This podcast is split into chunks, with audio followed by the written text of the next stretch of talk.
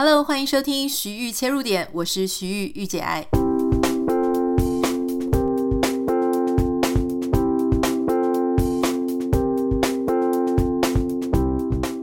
欢迎收听今天的节目。今天是台湾时间礼拜一，这个周末我猜很多人都在看电视，要不是就是看棒球，要不就是看这个 Netflix 追剧。Netflix 实在是太狠了，他最近开始啊。放了两部我觉得非常好看的片，一部是《黑暗荣耀》的第二部分，一部是《You》啊的新一季的第二部分。总之呢，就是让大家就是不得不追。那我跟工程师我老公呢，我们两个也是非常的疯狂。在《黑暗荣耀》美国上映的第一天，我们居然就连续看了八集啊，连续看了八集，天啊，应该差不多也是八个多小时，坐在那边从晚餐。看看看看看，一直看到凌晨三点多，眼睛都已经快要不行，然后头脑也非常的迟钝混沌哦。总之，我们就把它看完了。看完了好不好看呢？诶，其实还蛮好看的。所以，如果你是还没有看第二部分，或是你整个都还没看的话呢，其实已经可以开始追了哈。我觉得整体来说。它的剧情、它的人物的结局、发展的走向，还有所有演员的演技素质，还有这整个题材哦，我觉得都是蛮蛮不错的，很值得一看，很推荐。唯一我觉得比较美中不足的呢，就是男女主角哈，虽然是有感情戏啦，但是不知道怎么样，我就觉得他们的那种 couple 的感觉，一对的这种。男女互动的感觉就很怪，非常的尴尬，感觉很不像一对，然后也感觉不出他们当中有爱情的火花。第一部分的时候，他们的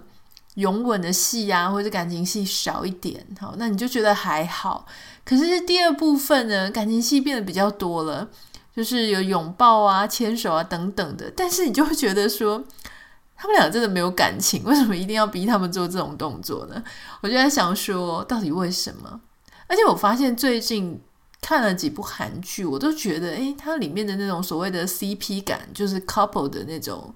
呃氛围呢，很弱。包含像刚刚讲的《黑暗荣耀》，还有就是财阀家的小儿子啊，那个男主角跟女检察官，我觉得他们其实也没什么 couple 的感觉。还有就是我们前阵子看李秉宪演的那个啊《阳光先生》哦，就可能是年龄差很多，可是我又觉得年龄可能也不是唯一的因素哦，我就在想到底发生什么事。后来我在想说，有可能是因为在真实世界里面，哦，这个里面的男女主角呢，他们在真实生活当中，其实在演艺圈里面的位阶以及知名度是差非常多的。像李秉宪，他已经是属于天王的等级了。跟他对手的那个女生女主角，她其实是一个还蛮新的新人，而且年纪差很多。那你看宋慧乔，她已经是天后等级了。她所对上的这个男主角呢，也不是那种很成熟的演员了，他其实也是算还算蛮新的。那大家知道韩国是那种位阶啊、年龄之分啊，非常的讲究的哈，就很讲究辈分跟排场的。那如果说你说要谈恋爱，就是回到谈恋爱的一个本质。我觉得你要有恋爱的感觉，必须要是双方比较稍微对等一点，你互相敢开玩笑、敢放肆、敢放松的，在那样的状态才有可能就是有一种火花的感觉。所以我是蛮有觉得蛮有机会，有可能是因为他们在真实生活当中的地位差距太大。以至于他们在拍摄的时候呢，那个年轻的非常难放松。我就算这个年纪大的他怎么样演技再好，演的时候好像很爱你之类的，那个年轻的没办法放松，你就会觉得整个非常尴尬。我把我的发现放在这个 Instagram 的现实动态的时候呢，就有网友跟我说：“对呀，你看他们两个在拥抱的时候。”一般拥抱都会稍微揉一下背啊，压一下、捏一下，就是揉个头发之类的，但是他们就没有，就可见那个男主角是对宋慧乔还蛮毕恭毕敬的，就是不太敢造次。那其实你就会发现，那个感情戏好像不能说是感情戏的剧情的问题，而是他们两个在画面里面，你就会觉得好像。不是很相爱的感觉哦，这个是我新的一个发现，我觉得非常的有趣。也许哪一天我们应该要邀请影视制作人啊，或是导演来我们节目聊一聊，说怎么样让没有火花的演员能够培养感情，然后在电视机前面，哈，不是电视机，我好老派，我还讲电视机，就是在荧幕前面，让大家还是觉得说，哇，他们好像相爱了一辈子，非常非常的热爱彼此的那种感觉。今天节目因为是礼拜一嘛，大家知道我们礼拜一通常就会聊一些比较生活的啦，回复一些网友的问题。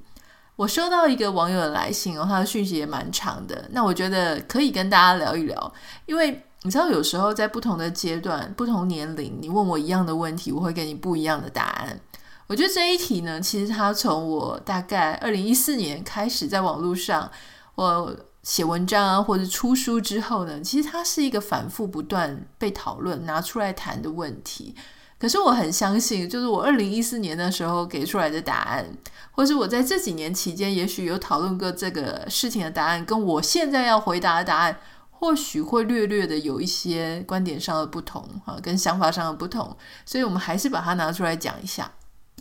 这个来信的是一位女生网友，哈，她跟我说：“嗨，玉姐爱你好，关于她听过我们这个 podcast 之前有谈讲到前任。”的男女朋友的这件事情，这个主题啊，她就有一个问题想要请教我。她二十五岁，男朋友三十岁啊。原本跟男朋友呢是不太熟，那后来比较频繁联络的时候呢，男友跟他的前女友刚分开一周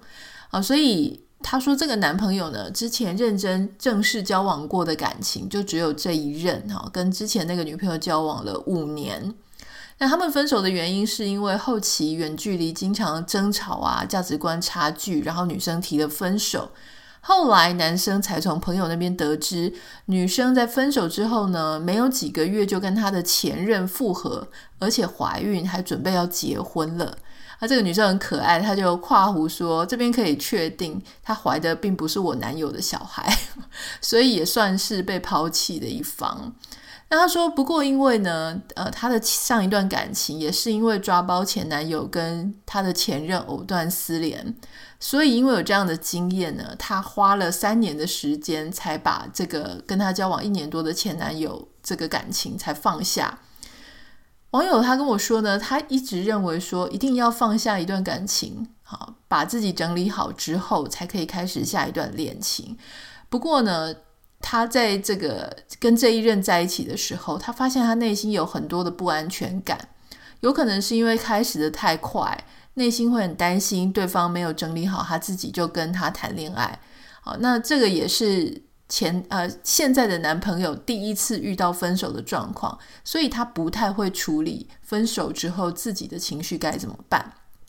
那他就有举了几个例子，比方说，哦，像第一，他们就会为一些旧照片的事情吵架。哦，他说，因为她男朋友是一个念旧的人啊，所以他就偶尔还会去看以前的照片、以前的生活等等的，那就会看到他前任的照片，那他就觉得说非常的不是滋味，他觉得应该要删除啊。可是他这个男朋友就会说，可是这个照片啊，跟这些生活点点滴滴也是他组成他生活当中的一部分哈，所以他们两个就常常为了这些。吵架，就这些照片的事情吵架。那后来呢，她有跟他沟通，哈，再三的沟通，这个男朋友才妥协，把他删除。那第二点呢，就是她偶尔这个男朋友也会在谈话里面聊到说，跟前任去哪里玩过啊，去吃什么东西啊。那她有跟他讲说，我不想听到这些，不要再跟我讲了。那这个男朋友就跟他说啊，我也只是讲讲而已，哈。那第三点呢，就是因为他们。就是不管是这个现任男友、这个来信的女网友，还有那个前女友，全部都住在同一个城市。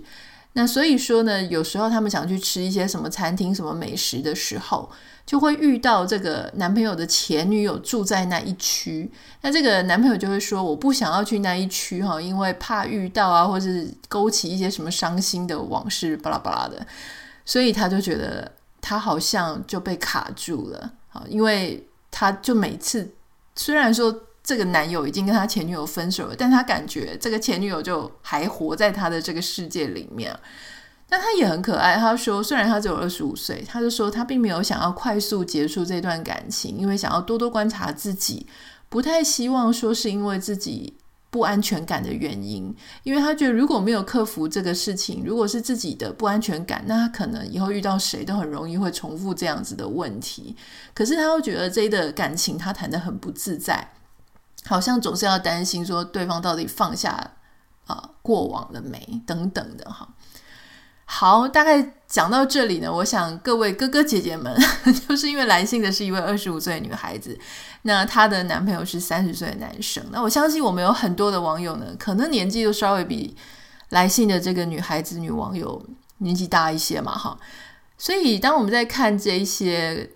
过往的时候呢，我相信我们年轻的时候一定也都遇过这一些事情。那甚至很有可能，如果是现在这个年纪，你再去谈恋爱，说不定你还是会。为这些事情感觉到不是很舒服啦。那我想，我以前一定是会直接讲说啊，就是不要理他了嘛，哈，就这个无法忘记前男女友的人呢，这个何以成大事？就是会觉得说这个事情实在太麻烦了。但我现在在看这个事情，我觉得它分好几个层次啦。好，首先就是当然这个男生就像他讲的，这个女网友讲说，她现在的男朋友。呃，因为是第一次遇到分手的经验啊，大家有知道说我们走到现在，可能有一些人他真的连分手的经验都没有，第一次谈恋爱就结婚了。可能有一些人他有处理过一次两次分手的经验，还不是很会处理。那有些人他可能已经哇谈过好多次恋爱，或是啊交往过很多个对象，所以他已经知道说分手的时候要怎么样快速的把自己恢复到。平常的状态，那那一些送过的礼物啦，哈，或是说跟过往的前任的种种该怎么处理，他驾轻就熟，因为学过了。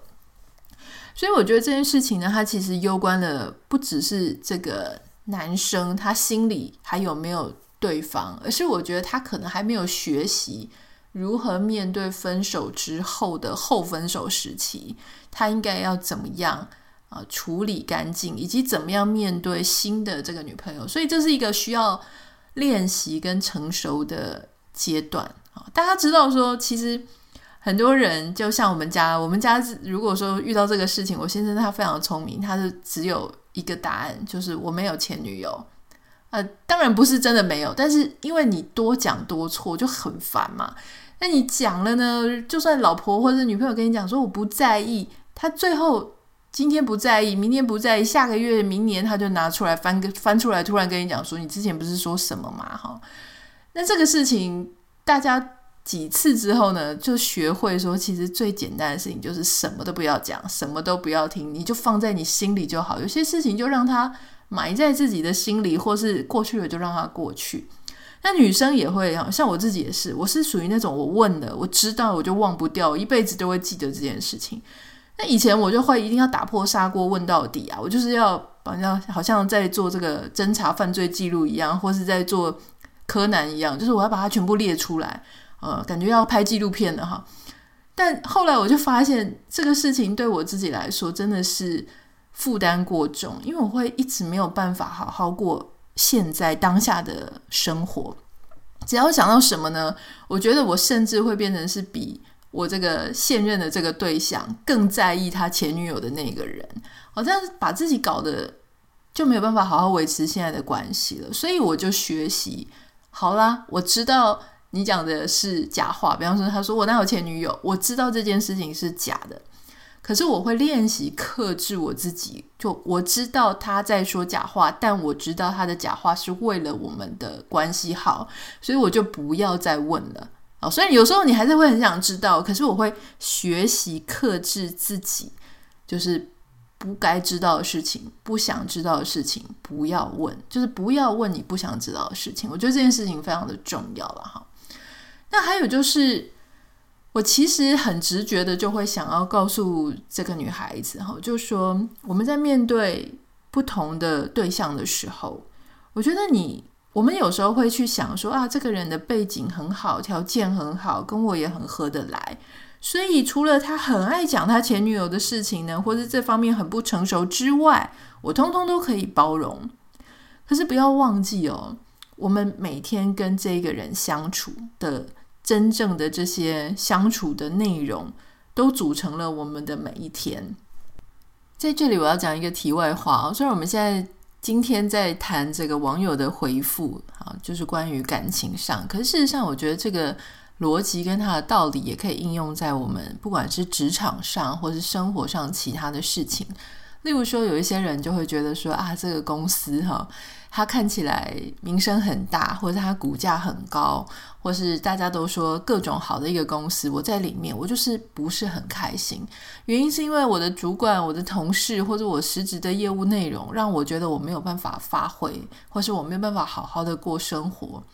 如果我确实的遇到这一些事情，我尝试改变、尝试沟通，我做了很多的努力，它仍然没有办法被改变，它就是确确实实的。填充了我的每一天。这个时候，它外面的壳再漂亮，那有什么用呢？啊，所以其实我有很多的朋友，他们有类似的这种经验。比方说，哦，一开始他们可能不知道自己喜欢什么，他们就人就待在大公司。大公司有大公司的好，例如说，它给你安全感，它比较有组织，比较制度啊。不管是你出差啊，或是你在各种。呃，每天的工作职场上，你都会觉得大公司它很有规模嘛，哈，它各方面都是非常准备好的，所以你在大公司里面你是其中一个角色，那你就会跟着别人怎么样，呃，生活怎么样处理事情怎么样过。可是久了呢，在大公司有时候会想说，那他要去新创的公司，想要去小公司，因为在这些新创或者小公司呢，自己可以独当一面，一个人可以处理非常多不同面向的事情。那也许觉得新创公司它的经营理念，它发展的理念非常好，各种原因去了小公司。那一定是这两种公司都待一待之后，你才会发现自己喜欢哪一个嘛？有些人小公司待一待之后，发现说，哦，他还是喜欢大公司有规模制度的感觉。有些人呢，诶，小公司待一待，发现小公司真好，因为他就可以做老板能够做的事情，或他能够看的面向更多。自己后来就又拉出来再创业，或是想到其他的门路，他过得非常精彩。所以其实。没有那种所谓从外面看起来我到底应不应该放弃的标准答案，因为每一个阶段，不管是你认识的对象，还是你的工作转换的经验啊，你在里面的感受，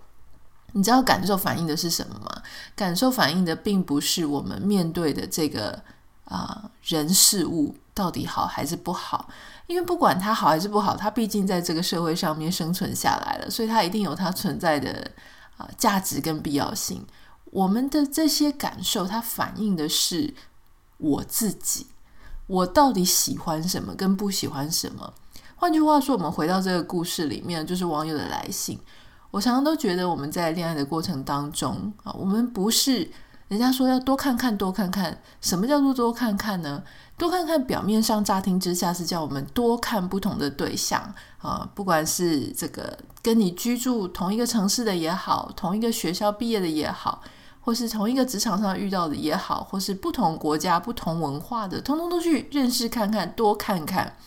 表面上是多看看别人，可事实上要讲的事情是什么呢？透过这些不同的对象。不同的你的感受，好，你会得到不同的感受。最重要的是，这些多看看，最重要导致的结果是你多认识了你自己。多认识你自己的意思就是说，我知道什么样的事情我是可以接受的，什么样的特质是我会很感谢的，我会觉得很欣赏的。哪一些特质是别人觉得没有什么不行，可是我却万万不能接受的。例如像这些事情啊，如果你说哦，呃，我真的是很难接受这件事情，我度不过去，我觉得我每天都很不开心，为了这件事情会纠结，会撞墙。那如果是这个样子，你就知道哦，这个东西是你的雷，不能碰到。那这个时候，你未来在认识一些其他人啊、人事物的时候，你就很容易就可以把它过滤掉嘛。我觉得，毕竟能够陪我们走未来一段路的这个人，他其实是。必须要能够很好相处的哈，如果不能每一天都极度开心呢，至少不能每一天他都因为某一些事情，然后做一大堆事情，让我们觉得哦很痛苦，无法跟这个人生活啊或相处。所以实话说了，我觉得在这个不管是谈恋爱啊，或是找工作啊，或是很多的事情，我们常常看别人不顺眼，可这个时候我们要。想一件事情，就是我要感谢这个人，因为透过这个人，我才更了解我自己，我自己的各个方面，我的极限在哪里。那我已经知道说，哦，原来我很不喜欢这件事，那未来我就尽量的避开，好，然后去喜欢别的事情。我觉得网友他很可爱，好，他也相对来说很努力让自己啊。变成一个更好的人哈，就是说，他说他要判断一下自己是不是因为太没有安全感啊，或是啊，是不是应该要继续沟通，努力沟通。我觉得这件事情很值得鼓励啊，就说你会想要去内省，然后去改变自己。可是我觉得这件事情真的也不用过度努力，因为如果我要过度努力，学得过分成熟，然后我要包容一切的话，我觉得这真的是太辛苦了。很多时候，我觉得我们就是放自然，放轻松。然后遇到一个不喜欢的事情，好，我试着沟通，试着调整自己，试着稍微改变自己。可是我觉得没有任何一件事情，或是没有任何一个还没有结婚的对象，重要到说让你完全无止境的要去包容对方。哈，我觉得我们要调整，找到一个最舒服、最自在的平衡点，那样就好了。因为这一整段过程当中，我们始终是最要忠于自己嘛。我们常常都听到人家讲说啊，我为了这个人改变了多少，我为了他扭曲了我自我，我都找不到自我了，我自我都被埋没了。我觉得这是另外一个极端哈，就是我鼓励大家可以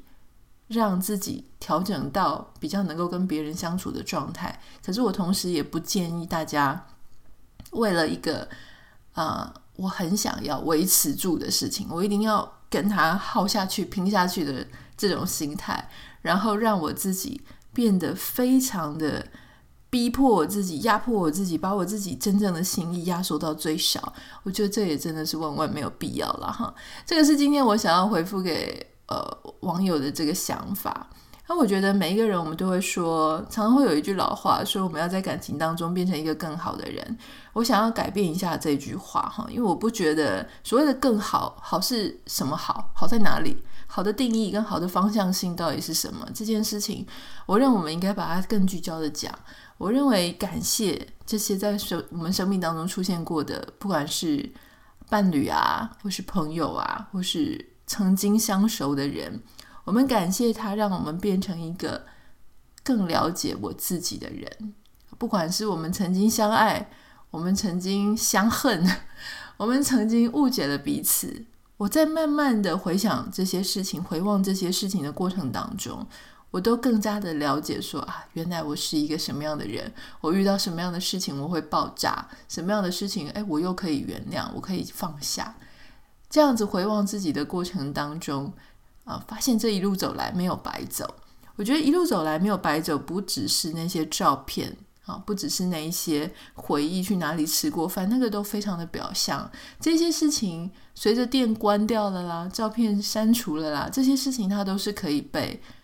看似消除的。可是另外一个人在我们生命当中对我们的成熟度所造成的影响，对我们的视野，对我们的决定所造成的影响。我觉得这个事情它是没有办法被轻易改变的，而我要感谢的事情就是这一些。我感谢对方，不管让我，不管是最后是分手了，不管是最后是怎么样了，我感谢对方对我的生命当中的那一个环节里面造成了这些，带来了这一些的影响，让我变成现在的这样子我自己。这是一个这个我们稍微比这个来信的网友大了一点点。去看这件事情了哈，那当然，我想我们都曾经在现在那样子的状态下，非常的痛苦，然后非常纠结，不知道该怎么办。嗯，虽然说这是一句老话，就是你有一天再回头看，非常云淡风轻。但我现在以现在现阶段的我，我也只能告诉你说，我在看这件事情是这个样子。那我鼓励你，好，可以跳脱出来。但我知道这件事没有那么容易啦。这个是礼拜一，稍微要帮大家打气一下哈，跟你分享一些我的想法。当然，我没有办法给你所有事情的解放，我也没有办法让你一下子就变得很开心。可是，我们可以提供一个别人的想法、别人的看法，哎，也许他会触发你一些不同的对这件事情的想象。好，如果有任何想要跟我分享的，想要让我回复的，都欢迎你可以私讯到我的 Instagram 账号 Nita 点 Writer N I T A 点 W I T E R。礼拜一的时间呢，我们通常比较轻松，因为大家开始要上班嘛，所以就聊一些这种比较生活的话题，跟你分享一些我的生活。那我们就明天再见喽，拜拜。